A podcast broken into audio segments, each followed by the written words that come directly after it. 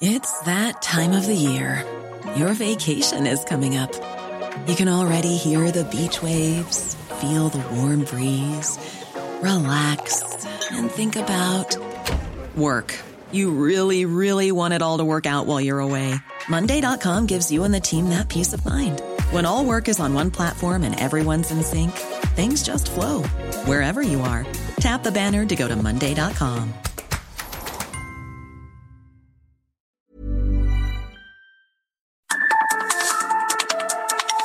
coordenadas de la información.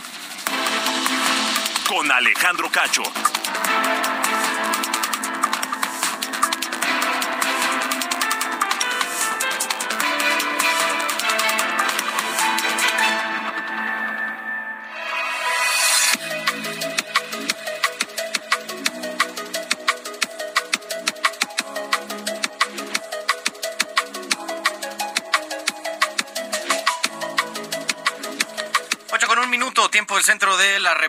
Mexicana. Bienvenidos a las coordenadas de la información. Mi nombre es Carlos Allende. A nombre de Alejandro Cacho les doy la bienvenida a esta transmisión del viernes, viernes 24 de marzo del 2023 a través del 98.5 de su FM y toda la cadena nacional de Heraldo Radio, incluso al sur de los Estados Unidos. Un saludo afectuoso desde la capital de la República Mexicana. Hoy varios temas, de hecho hace unos minutos eh, la Suprema Corte publicó un comunicado donde el ministro instructor del caso, que está conociendo de una demanda de controversia constitucional sobre el Plan B, que fue pedida por el INE, eh, para todo efecto práctico suspendió la aplicación de esa reforma, el ministro Laines, y eh, pues digamos que a partir de la notificación de esta eh, suspensión, que va a ser hoy o incluso en las primeras horas de mañana, se va a dar por eh, puesta en pausa, digamos, el plan B. Para todo efecto práctico, o sea, de facto, el plan B deja de existir, empieza a, eh, más bien regresa a tener vigencia la legislación anterior hasta que se discuta, vote y resuelva el, eh, la controversia constitucional que pidió el INE a través de estos medios de impugnación.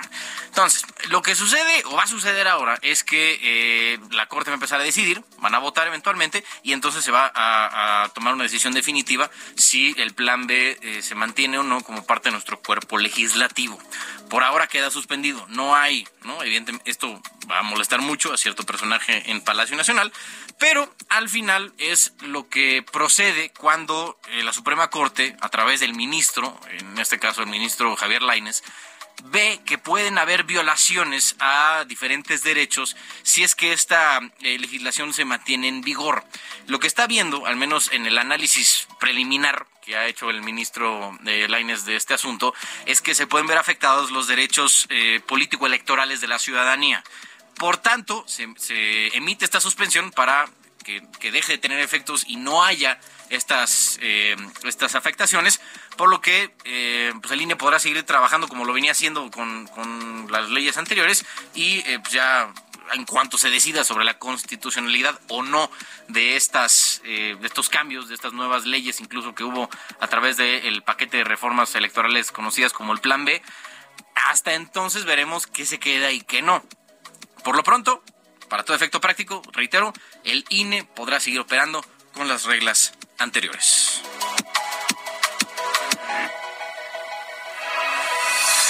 En otros temas, el gobierno que encabeza el presidente de la República, Andrés Manuel López Obrador, es eh, ya el sexenio en la historia de México con más tomas clandestinas en los ductos de Pemex, a pesar de que el Huachicol vive el, mejor momento, el Huachicol de hecho está viviendo el mejor momento de su historia, a pesar de que eh, la misma cuenta de la presidencia de la República del gobierno de México hoy mismo publicó a sobre las 5.11 de la tarde que el robo de hidrocarburos o huachicol había bajado 92.6%. Eso es lo que está directamente en la página de, Twitter, en el, en el, perfil de Twitter del Gobierno de México, pero que eh, estaremos viendo con eh, Gonzalo Monroy, experto en temas energéticos, para ver quién tiene razón en este tema. Y hoy en la mañana, en su conferencia de prensa, el presidente eh, aseguró que es falso el señalamiento del secretario de Estado de Estados Unidos, Anthony Blinken, de que el narcotráfico controla partes del territorio mexicano. Vamos a hablar sobre este asunto con José Reveles, periodista, investigador y escritor, experto en temas de narcotráfico y seguridad.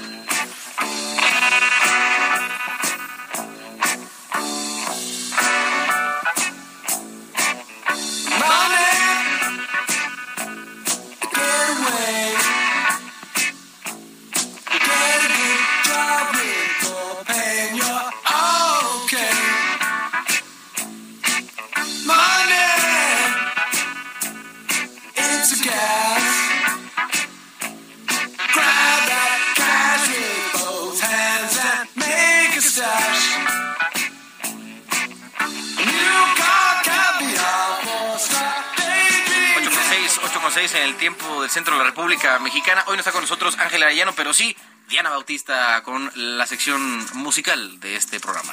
¿Qué tal, Carlos? Buenas noches. Buenas noches a todo el auditorio. Estamos escuchando Money de Pink Floyd. Un día como hoy, pero de 1973, la banda editó el álbum The Dark Side of the Moon, un disco conceptual que catapultó pues eh, la música de Pink Floyd en los primeros puestos en las listas eh, tanto de Europa como de Estados Unidos. Este pues es el famoso disco que mostraba en su portada un prisma que reflectaba luz, no sé si, si lo recuerdas, ah, todo mundo tiene... Digo, yo no, soy muy doctor ¿no? en el tema de la música, pero hasta yo lo he visto. Perfecto. Es, es, es, el álbum que contiene esta, esta canción, aunque Dark Side of the Moon se ha convertido en un clásico pues no es inmune también a las críticas. Muchos argumentan que es un álbum demasiado oscuro, muy pesado, canciones largas. Eh, tienen sí bastante experimentación sonora. A veces los críticos decían que se sentía forzado por lo, por lo largas e instrumentales que eran las canciones. No sé, si tú lo has escuchado completo. No, no, me exhibas. Bueno, para las personas que lo han escuchado completo, eh, sí, es un álbum que sí, yo creería que no es para todo mundo, pero bueno, es el álbum más famoso de esta banda y bueno, otros argumentan que es una experiencia emocional. Entonces, vamos a estar escuchando un poco de esto. También tenemos un poco de Caifanes, Ricardo Arjona. Variado, variopinto. Vamos, vamos a variar un poco esta noche. Está bien, está bien. Muchas gracias, Diana. Gracias a ti.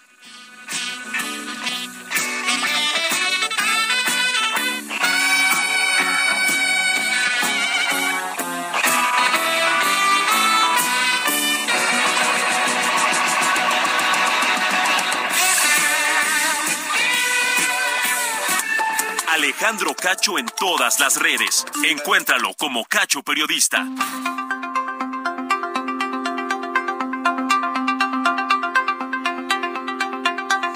Con ocho en el tiempo del centro de la República Mexicana. Estamos en las eh, coordenadas de la información. Em, oigan, eh, como tema eh, tangencial, se dio como la nota de que habían se habían filtrado los nombres de y las calificaciones que eh, el Consejo Técnico de Evaluación había hecho de los eh, consejeros y, bueno, candidatos y candidatas a, las consejerías electorales que van a abrirse a partir del 4 de abril de este año.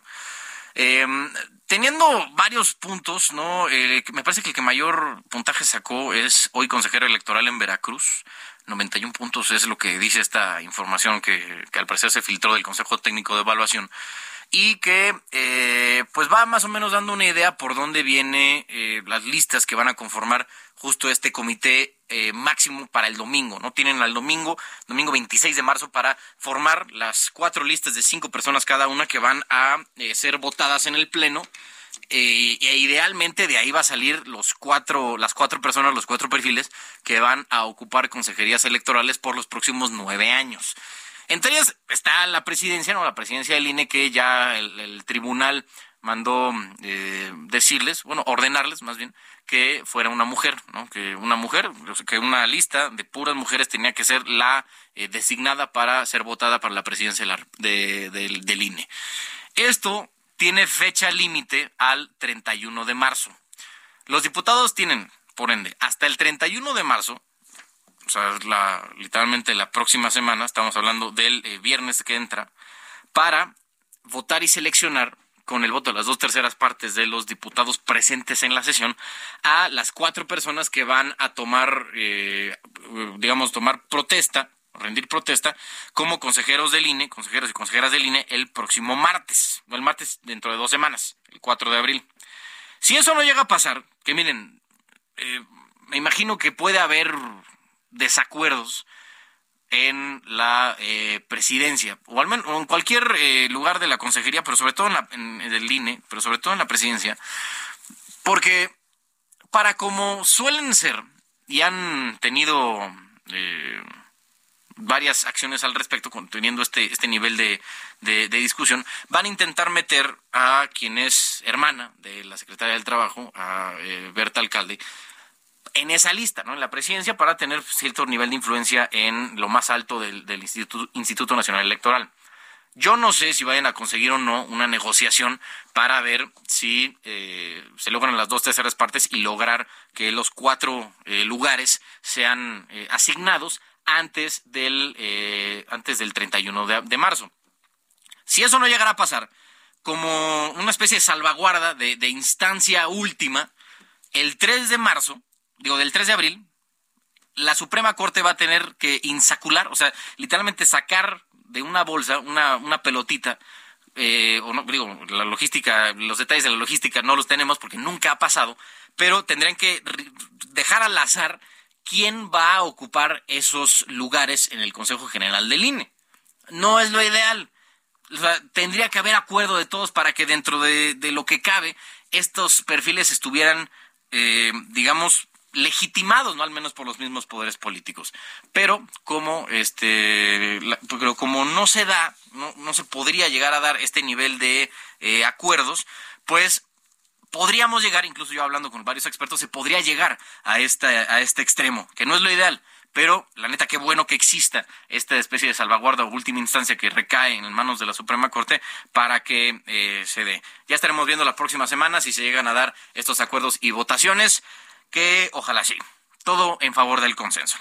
Bueno, oigan, eh, vamos a tomar uno de los temas que tenemos eh, agendados para hoy, porque hoy el, presidente de la República en su conferencia de prensa dijo que es falso el señalamiento del secretario de Estado de Estados Unidos, Anthony Blinken, sobre que el narcotráfico controla partes del territorio mexicano y acusó que esas declaraciones de Blinken fueron por presión de legisladores republicanos, o sea, del partido, digamos, opuesto al que hoy gobierna en la Casa Blanca, por la campaña electoral anticipada que el presidente está viendo en ese país.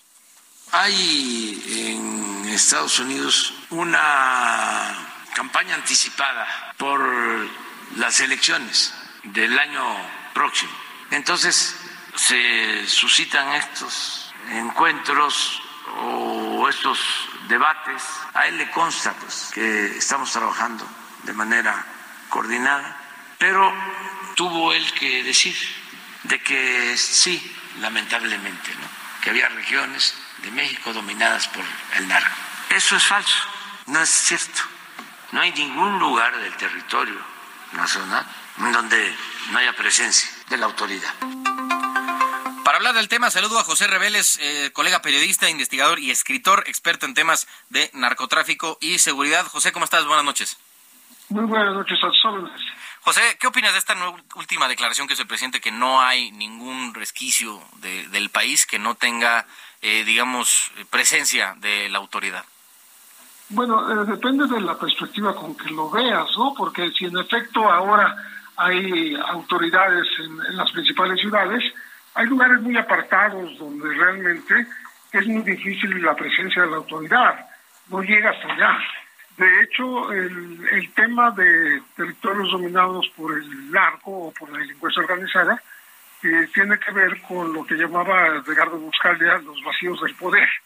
Vacíos de poder que son las rutas eh, en donde circula la droga rumbo a los Estados Unidos sobre todo y mm, que necesitan dominar los, territorialmente los traficantes para poder eh, hacer de las suyas sin molestia de ninguna autoridad. Estos vacíos de poder son sitios en donde, sobre todo alcaldías, que en donde quienes eh, mandan no son las personas que fueron elegidas en las urnas, sino eh, eh, hay capos, hay caciques de facto, hay señores eh, de la delincuencia que son los que deciden qué es lo que pasa o no pasa en esos lugares, ¿no? De hecho, el propio presidente lo ha reconocido en otras épocas, en épocas preelectorales, hablando de que a veces los, los eh, capos locales quieren decidir qué alcalde o qué persona se postula para alcalde y cuál no. Los, los bajan de las candidaturas. Ha habido mm, bastantes eh, alcaldes, mucho más de 100, y síndicos y regidores que han sido asesinados por el narco, justamente porque hay ese dominio territorial eh, o en el afán de lograr ese dominio territorial, este, atacan directamente a las autoridades locales. Pareciera, José, que es como la primera aduana, ¿no? Que tiene que pasar ciertos niveles de, de cargos públicos para poder incluso aspirar a estar en la boleta y ver si en una de esas llegan a ser electos. Sí, pues el plata o plomo, ¿no? O sea, te portas bien o te, te va mal, ¿no? Y, el plata o plomo tiene que ver con eh, las eh, el dominio de estos mismos grupos delincuenciales de los cuerpos de seguridad eh, municipales y también de la obra pública. O sea, fueron por la seguridad, luego por la obra pública y después van por, por el dominio de quienes eh, sí eh, son aptos o, son cercanos a ellos para que les permitan actuar una vez que sean autoridades. Entonces, eso es a lo que se, se están refiriendo. Tal vez el, el funcionario estadounidense no tiene esa esa precisión, pero eh, lo que quiere decir y lo que le han expresado eh, es que sí hay rutas, hay, territorios donde pues no hay presencia de autoridad. Yo te puedo citar, por ejemplo, la, la, zona de la Tierra Caliente en Guerrero, en Michoacán. Es dificilísimo siquiera transitar por ahí. Bueno, y me imagino que igual zonas de Sinaloa, ¿no? Y, por sí, por supuesto. Sí, te pongo ese, ese ejemplo porque son eh, municipios muy pobres, donde la gente está como eh, esclavizada en su propio territorio y no puede salir ni siquiera a comprar víveres. ¿no? Oye, eh, José, dirías que hay presencia, presencia me imagino que hay de, cárteles en todo, en todo el país, ¿no? Pero donde son tan fuertes que llegan a actuar, justo como decías, como autoridades de facto, por dónde llegan a concentrarse. Digo, ya decíamos de la Tierra Caliente en Michoacán, en Guerrero, me imagino se concentra igual en, en partes de Jalisco, en Sinaloa, pero eh, ¿hay, ¿hay zonas del país que puedan estar libres de este nivel de influencia? Sí, definitivamente muchas zonas están bien, están libres. No, yo creo que la excepción son los lugares donde no hay una autoridad presente. Eh, qué bien que la Guardia Nacional eh, se esté distribuyendo por todo el país y que haga una presencia disuasiva, pero no es un cuerpo entrenado, por ejemplo, para recomponer el tejido social. La Guardia Nacional no va a recomponer el tejido social. Ese es un trabajo de otro, de otro orden en el mismo, eh, digamos, en la misma línea que el presidente ha dicho, ¿no? De, eh, con esa frase que, muchos han criticado de abrazos no balazos. O sea, vamos a darle a los jóvenes las oportunidades de empleo, de educación, eh, sus becas para que se alejen de la delincuencia, pero pues eso es un programa a largo plazo que no vas a ver resultados de aquí a que termine el gobierno y quizá ni a cuando termine el que sigue. Oye, José, eh, sobre este enfrentamiento que se ha dado, ¿ves eh, que el, el, informe que publica el, Departamento de Estado en Estados Unidos tiene eh, suficiente nivel de evidencia y, verdad en, en, los resultados que, que pusieron?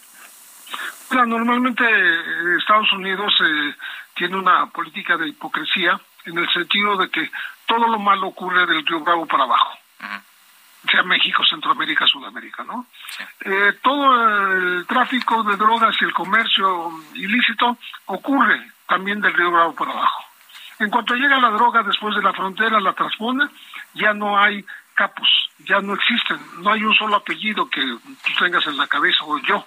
Alguien de un capo estadounidense. Sí, no hay nadie así que digas, no, pues este es el que maneja el, movimiento la de droga. distribución, que opera la distribución, que el fentanilo, por ejemplo, que ahora está tan de moda, ¿no? Porque es mortal y, y lo ha pronunciado por su nombre el mismo presidente Joe Biden cuando vino a México junto con Trudeau. Este, el fentanilo, ok, llega a la frontera con Estados Unidos y luego, ¿quién lo hace llegar a los consumidores? no se mueve solo, ¿no? No le van a salir miles patas. Y miles y miles, ¿no? Claro. no, se mueve solo todo el tema de la droga ya. Claro. yo creo que, yo creo que no, es pare, no es pareja esa crítica. Oye, perdón que te interrumpa, José, pero existe ese nivel de información porque ahora que lo estás mencionando, eh, pues no, no creo que nunca haya visto un reporte parecido. Sí, eh, yo creo que eh, Estados Unidos, que antes, en años anteriores, mm, certificara, se daba el lujo de certificar o de certificar a un país, a un gobierno, diciendo este se porta bien, este no se portó bien este año. Eh, ahora está cambiando esa, esa estrategia por la, los informes sobre violación de derechos humanos. Este, no es que no se cometan esas violaciones, pero creo que eh, están exagerando la nota en el sentido de querer victimizar, perdón, querer eh, eh, discriminar a su vecino del sur diciendo que es el, la, la, cuna y el hervidero de, de los delincuentes, mientras del Río Bravo para el norte, como te digo, no pasa nada. No hay una, un reconocimiento, ni siquiera tácito, de que ellos también estén mal. José Reveles, periodista, investigador y escritor, experto en temas de narcotráfico y seguridad. Muchas gracias y buenas noches. Te mando un gran abrazo. Muchas gracias. Otra vuelta, gracias a José Reveles. Oigan, eh, sobre este mismo tema, la secretaria de Seguridad, Rosa Isela Rodríguez, se pronunció porque a los gobiernos de México y Estados Unidos no les gane el debate sobre temas de seguridad y continúen con el acuerdo de entendimiento bicentenario, porque dijo, de lo contrario, los delincuentes solo se reirán de nosotros. Almaquio García, reportero del Heraldo Media Group, tiene la información. ¿Qué tal, Carlos, amigos del Heraldo Radio? Así es, en la Cámara de Diputados, la secretaria de Seguridad y Protección Ciudadana, Rosa Isela Rodríguez, se pronunció por frenar el clima de dimes y diretes entre los gobiernos de México y Estados Unidos, pues este conflicto solo beneficia a los delincuentes. Luego de su asistencia a un conversatorio de la Comisión de Seguridad Ciudadana en San Lázaro, la funcionaria federal afirmó que mientras ambos países se peleen o trabajen separados sin unidad ni coordinación, los criminales se van a burlar de las autoridades tanto de México como de la Unión Americana Si estamos separados los gobiernos, los malhechores, los delincuentes, se van a reír de nosotros y estamos peleando entre nosotros y discutiendo. Lo importante sería que continuáramos en el acuerdo, que continuemos con el acuerdo del entendimiento bicentenario y otros acuerdos, porque la seguridad bien vale todos los sacrificios que se puedan hacer de parte de los dos gobiernos. Recordó que el próximo 13 de abril encabezará la delegación mexicana que se reunirá con funcionarios del Gabinete de Seguridad de Estados Unidos, encabezados por la asesora del presidente Biden para Seguridad Nacional, Elizabeth Sherwood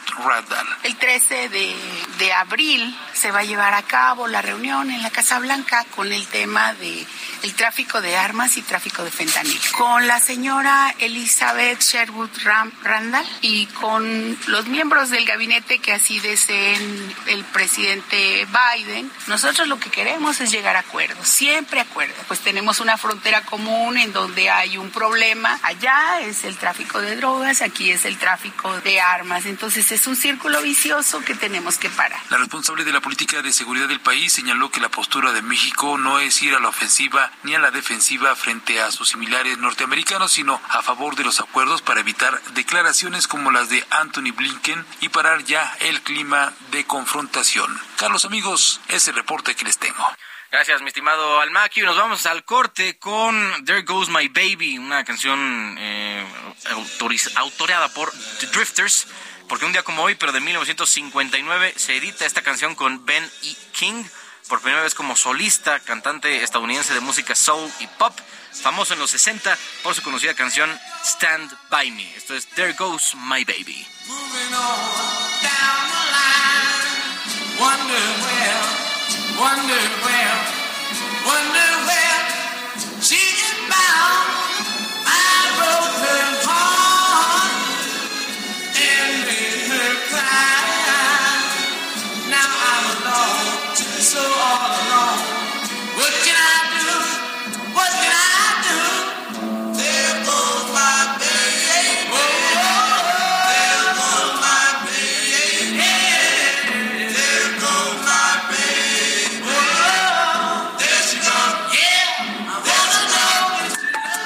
Alejandro Cacho en todas las redes. Encuéntralo como Cacho Periodista. Las coordenadas de la información. Con Alejandro Cacho.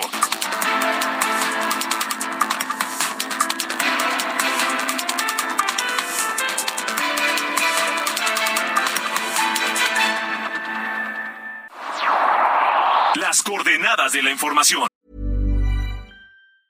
You should celebrate yourself every day, but some days you should celebrate with jewelry. Whether you want to commemorate an unforgettable moment or just bring some added sparkle to your collection, Blue Nile can offer you expert guidance and a wide assortment of jewelry of the highest quality at the best price. Go to BlueNile.com today and experience the ease and convenience of shopping Blue Nile, the original online jeweler since 1999. That's BlueNile.com. BlueNile.com. Con Alejandro Cacho.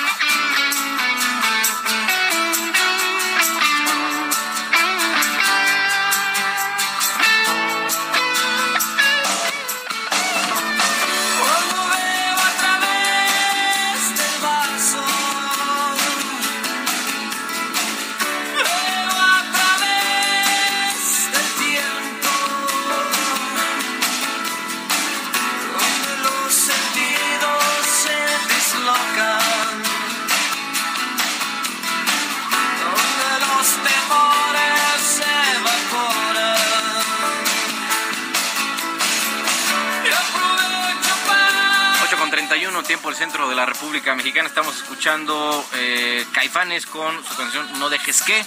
Eh, Caifanes es considerada como la agrupación más importante de México en la década de los 90. Esta banda liderada por Saúl Hernández se presenta hoy en el Auditorio Nacional, por eso la estamos escuchando hoy en las coordenadas de la información.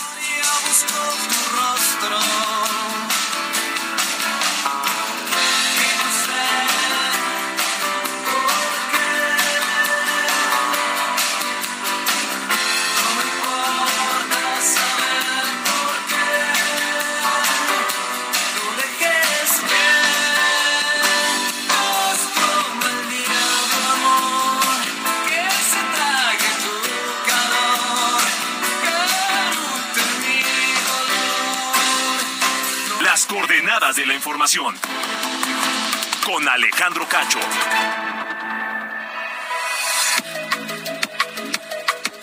Buenas noches, soy Diana Bautista y les saludo con el resumen de noticias. La Fiscalía de Guerrero emitió las fichas de búsqueda de las hermanas Ángela Ailín, de cuatro años, y Marisela Guadalupe, de 10, Karen Mozo Alonso, de 15, quienes desaparecieron el miércoles en la comunidad de Coactomatitlán.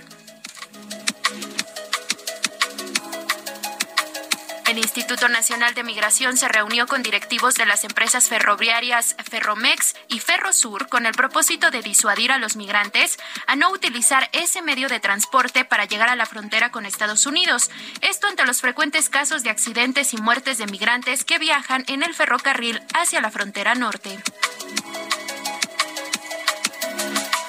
Esta tarde el presidente del Senado, el morenista Alejandro Armenta, presentó una iniciativa que plantea que magistrados y jueces sean electos por voto directo de la ciudadanía. Un tribunal concedió un amparo al exdirector de administración de Segalmex, René Gavira, que deja sin efectos la vinculación a proceso en su contra dictada en abril por el presunto uso ilícito de atribuciones y facultades en el desfalco millonario a Segalmex. Hasta el momento suman siete órdenes de aprehensión contra el exfuncionario, exfuncionarios de Hidalgo involucrados en el esquema de corrupción conocido como la estafa siniestra, informó el encargado del despacho de la Procuraduría General de Justicia del Estado, Santiago Nieto. Un tribunal colegiado negó el amparo que un juez decretó contra el exdirector de la Agencia de Investigación Criminal, Tomás Herón, por el caso Ayotzinapa, aunque sigue vigente la orden de captura en su contra que existe desde abril de 2021. Servando Gómez Martínez, alias La Tuta, último líder de los Caballeros Templarios, interpuso un amparo para evitar un cambio de prisión y mantenerse en el penal del Altiplano, donde cumple dos sentencias de 47 y 55 años. Finalmente, la Agencia Antidrogas de Estados Unidos, la DEA, señaló a los cárteles de Sinaloa y el de Jalisco Nueva Generación como las principales amenazas para la salud y las comunidades en el territorio estadounidense. Fueron las noticias. Muy buenas noches.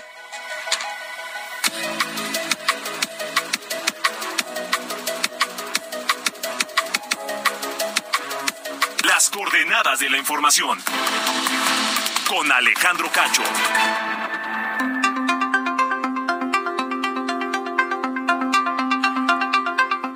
Aquí regresando a las 8.35 aquí en las coordenadas de la información. Oigan, en otro tema que también se tocó en la mañana que tiene que ver con eh, asuntos de seguridad, eh, el presidente respondió a la propuesta del embajador de Colombia en México, Álvaro Moisés Ninco, de eh, que el gobierno mexicano dialogue con los cárteles que operan en el país para lograr la pacificación, así como lo están haciendo en Colombia, ¿no? El, presidente Gustavo Petro está haciendo lo mismo. Iván Saldaña, reportero del Heraldo Media Group, tiene la información. Adelante, Iván. ¿Cómo estás, Carlos? Auditorio, buenas noches. Ante la propuesta del embajador colombiano Álvaro Moisés Ninco sobre que el gobierno de México dialogue con los cárteles para lograr la pacificación del país, el presidente Andrés Manuel López Obrador lo descartó este viernes, pues dijo que esa estrategia que se aplicó en Colombia no funcionaría en este país porque son circunstancias distintas.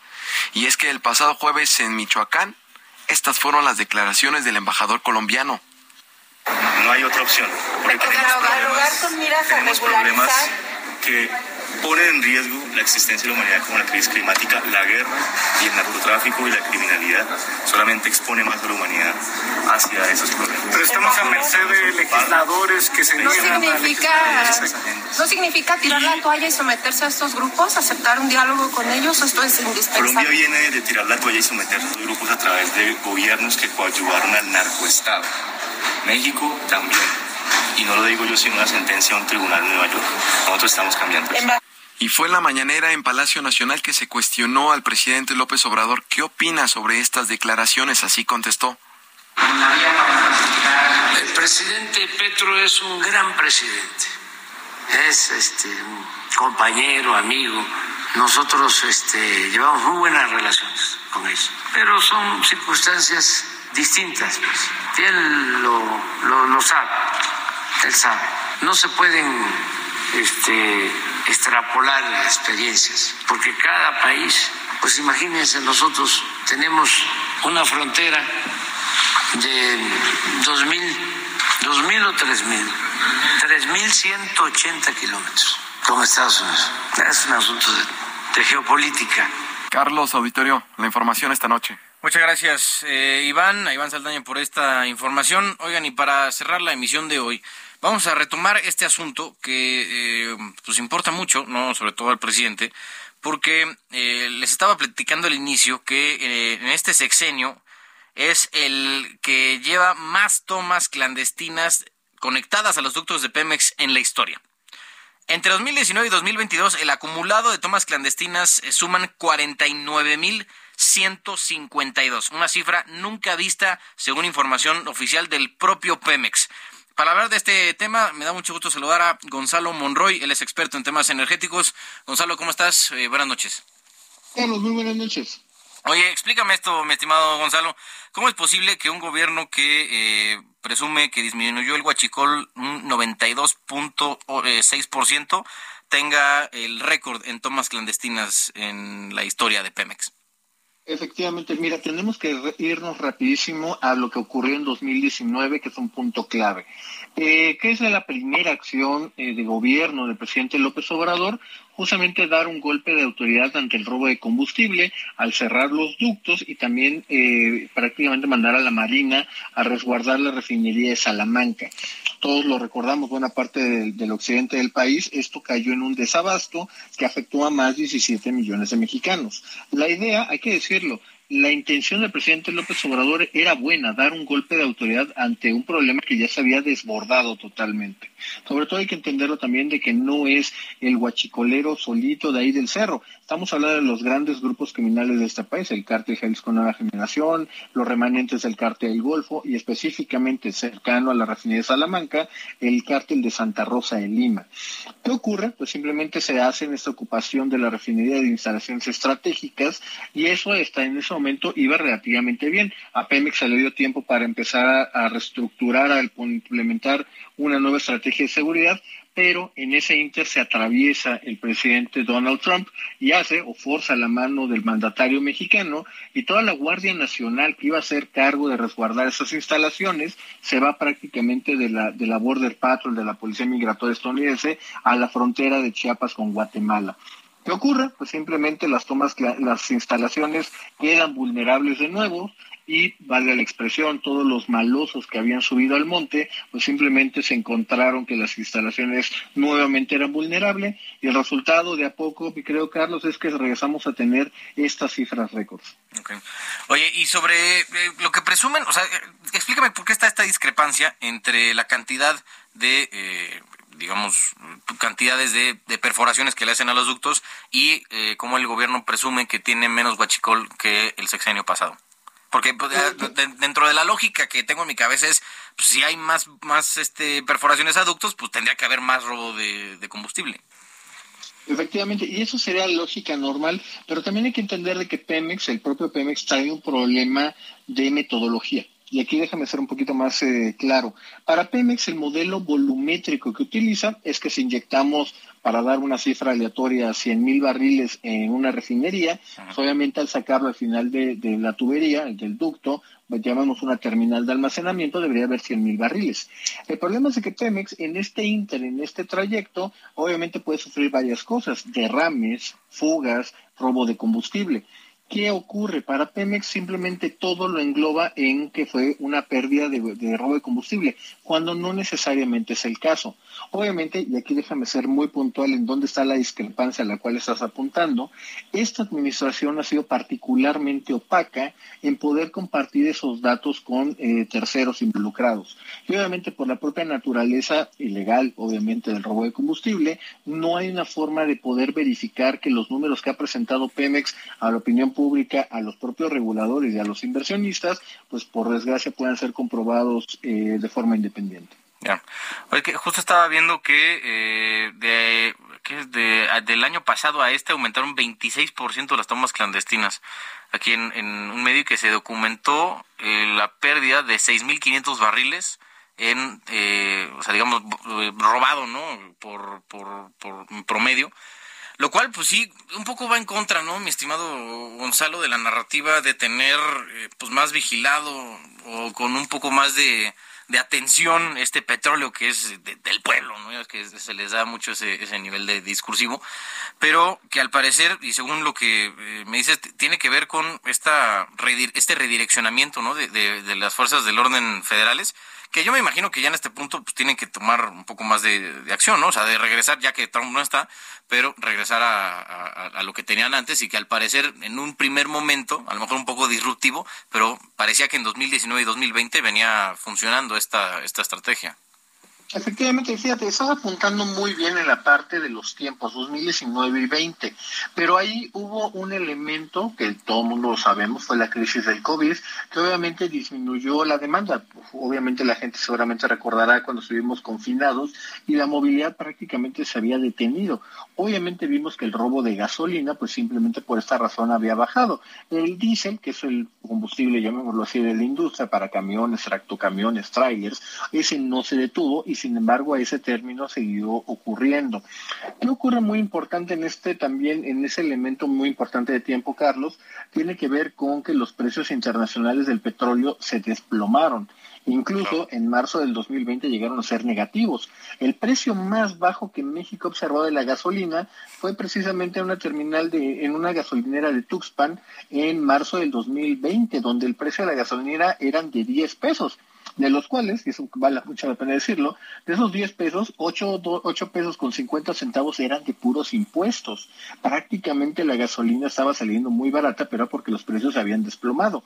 ¿Qué ha ocurrido al día de hoy? Obviamente no ha habido una política que esté, yo diría, integral para hacer la protección de las instalaciones, para mantener las operaciones de Pemex de manera correcta, porque hoy todo la principal es mantener la producción petrolera, o el principal énfasis, y obviamente la refinería de dos bocas. Todo, como está muy bien mencionabas, incrementar la producción sin importar el costo. Oye, justo estaba viendo em, que se concentra la mayor cantidad de tomas clandestinas en cinco estados, que son Hidalgo, que como el 80%, luego el Estado de México, Puebla, Tamaulipas y Veracruz. Esto tiene que ver porque justo por ahí eh, pasa, ¿no? La mayor cantidad de ductos por eh, justo el transporte hacia y eh, a los principales centros de distribución.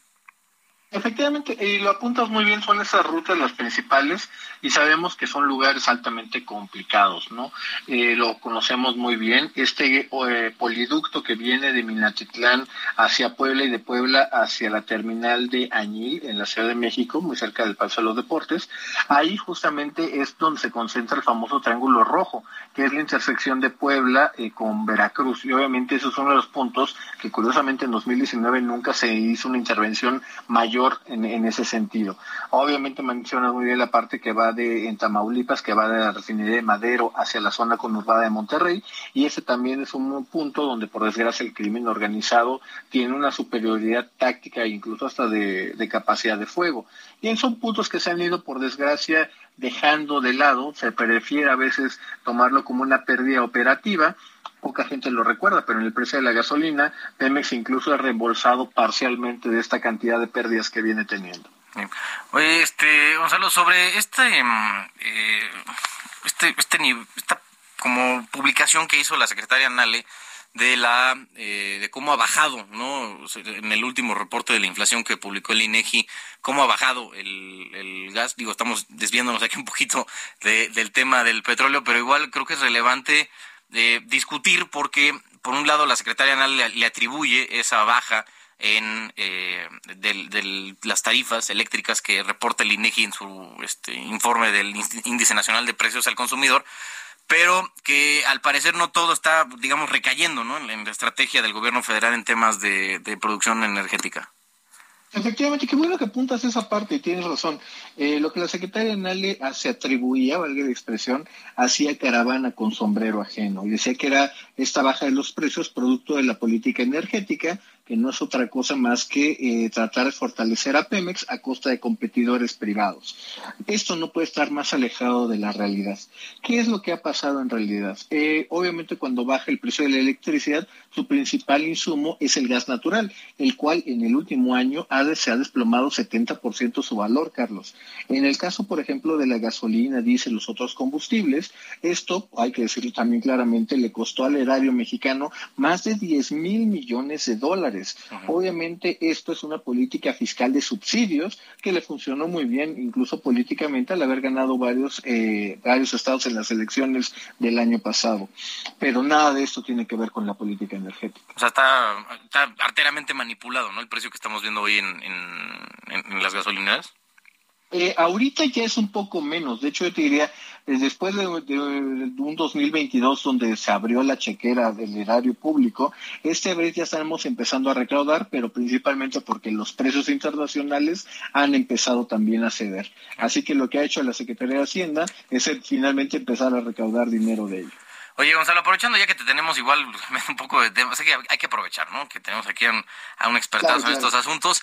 Eh, estaba viendo que para el objetivo que tiene la, eh, Comisión Federal de Electricidad para el año que entra es generar el 35% de su eh, de, la energía con eh, fuentes que, que sean renovables o ajenas al dióxido de carbono. En teoría eso tendría que pasar, pero ya hasta incluso están admitiendo, no sé si un poco curándose en salud, que eso no va a pasar, ya siendo 2023, porque, entre otras cosas, no están invirtiendo el dinero suficiente o el dinero que se necesita para eh, llegar a ese, eh, a ese objetivo. Efectivamente, fíjate, lo apuntas muy bien. Pero ahí, como tú muy bien apuntas, eh, se están curando en salud. Si México no va a llegar a ese 35% que teníamos como meta producto del Acuerdo de París, de la COP21, tiene que ver principalmente, en su 97%, con que esta administración le ha puesto un freno a las inversiones privadas, particularmente a los proyectos de energía renovable que son privados productos de las subastas eléctricas de la administración pasada. Cabe decir, y eso es muy importante que la gente lo sepa, esta es la electricidad más barata que se produce en el país. Esta es la energía que cuesta aproximadamente en un promedio más de 70% más barata que la que produce la Comisión Federal de Electricidad. Obviamente esto hubiera significado ir dejando más mercado a los productores privados, cosa a la cual está totalmente opuesto, yo diría que incluso hasta molecularmente Manuel Barlet. Así que lo que han hecho esta administración es poner la mayor cantidad de trabas posibles. ¿En qué ha derivado? Pues simplemente esa es la principal de las causas por las cuales se inició un panel de controversias con los Estados Unidos y con Canadá, y que apenas estamos viendo ahorita que la presión de gobiernos extranjeros han empezado a abrir un poquito el, grifo de la llave. Pero en el Inter ya hemos perdido cinco años en el proceso, Carlos. Ya. Bueno, pues ya estaremos viendo qué es lo que sucede. Gonzalo Morroy, experto en temas energéticos, muchas gracias y buenas noches. Por supuesto, Carlos, te mando un tremendo abrazo a ti y a todo tu público. Otro de vuelta, gracias a Gonzalo Monroy. Oigan, ustedes ya saben qué van a hacer este fin de semana. Las recomendaciones las tiene Nayeli Ramírez, editora de espectáculos en el Heraldo Mide Grupo. Hola Carlos, espero te encuentres muy bien. Te mando un saludo a ti y a todos los que nos escuchan. Aquí te traigo esta cartelera para el fin de semana, los espectáculos, para ver qué vas a hacer, para que lo vayas poniendo en tu agenda, para que miras tus tiempos. Hay un estreno que es uno de los más esperados para este fin de semana, este 26 de marzo se estrena la cuarta temporada de Succession de esta serie dramática de HBO Max, de esta plataforma HBO Max. Se estrena el primer capítulo de esta nueva temporada. La verdad es que hay intriga, hay drama, es un poco un thriller, pero la verdad es que se ha llevado muchísimos premios, ha sido nominada para varios Emmys, para ah, el Globo de Oro también fue nominada como mejor eh, serie dramática y, la, y todos sus actores, todos los protagonistas eh, son una joya. La verdad es que yo creo que si no has visto, pues para que te pongas al corriente en estos dos días, porque el 26 de marzo llega la cuarta temporada de Succession pues se va al Foro Sol a Arjona. Ahora, este sábado a las 8 de la noche está la cita para que todos los fans de Arjona, desde, pues eh, es un empresario, es un músico, es un compositor, a veces polémico, a veces no a todas las personas les gusta, pero no cabe duda que está regresando con gran éxito, con un nuevo material y ahora se presenta en el Foro Sol este sábado. La verdad es que para sus fans pues, va a ser un buen recinto porque pues eh, ya no, el Auditorio Nacional fue sold out y muchos fans todavía estaban esperando a que abrieran otras fechas, pero bueno, la sorpresa fue que sí la abrieron y la abrieron en el Foro Sol. Entonces, este sábado a partir de las 8 de la noche vamos a poder ver a Arjona cantar todos sus éxitos y sobre todo también conocer este nuevo disco que acaba de eh, lanzar hace algunas semanas en todas las plataformas. Y si quieres un plan más tranquilo y la verdad es que muy muy padre, el coro del Teatro de Bellas Artes festeja su aniversario 85 con un concierto integrado por una selección de célebres óperas. Esto se va a llevar a cabo el 26 de marzo a las 17 horas con la dirección musical de Alfredo Domínguez y el acompañamiento pianístico de Arturo Sherman. La verdad es que vale mucho la pena, son 70 miembros con distintas tesituras.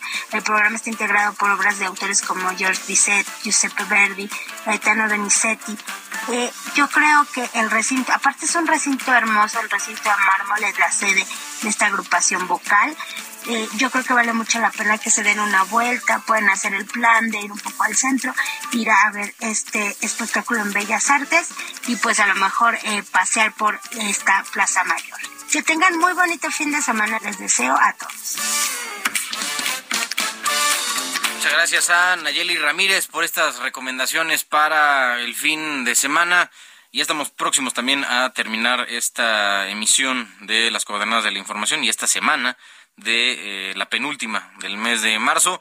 La próxima se va a venir bastante cargada, ¿no? Ya veamos, digo, desde la suspensión que ya hizo la Suprema Corte del Plan B, que seguramente el presidente tendrá mucho que decir la eh, próxima vez que tome un micrófono, ya sea el fin de semana o hasta el lunes, y también tendremos estas primeras eh, aproximaciones de la Cámara de Diputados para ver por dónde va a ir el tema de la votación de los siguientes consejeros electorales en eh, el Consejo General del INE. Ya la estaremos viendo. Eh, por lo pronto nos despedimos con Breakfast in America de la banda Supertramp, porque en 1951 nació Dougie Thompson, bajista de la banda británica, un 24 de marzo, pero de 1951. Esto es Breakfast in America. Yo soy Carlos Allende y le doy las gracias a nombre de Alejandro Cacho por habernos acompañado en esta emisión de Las Coordenadas de la Información. Los dejamos con la programación de Heraldo Radio.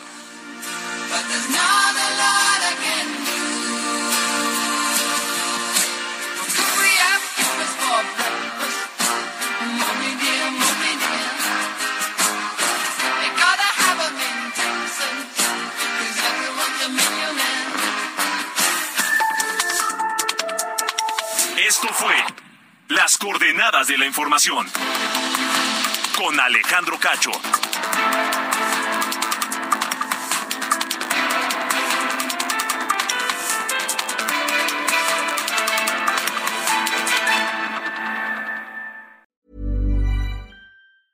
Even when we're on a budget, we still deserve nice things. Quince is a place to scoop up stunning high-end goods for 50 to 80% less than similar brands. They have buttery soft cashmere sweaters starting at $50, luxurious Italian leather bags, and so much more. Plus, Quince only works with factories that use safe, ethical, and responsible manufacturing. Get the high-end goods you'll love without the high price tag with Quince. Go to quince.com/style for free shipping and 365-day returns.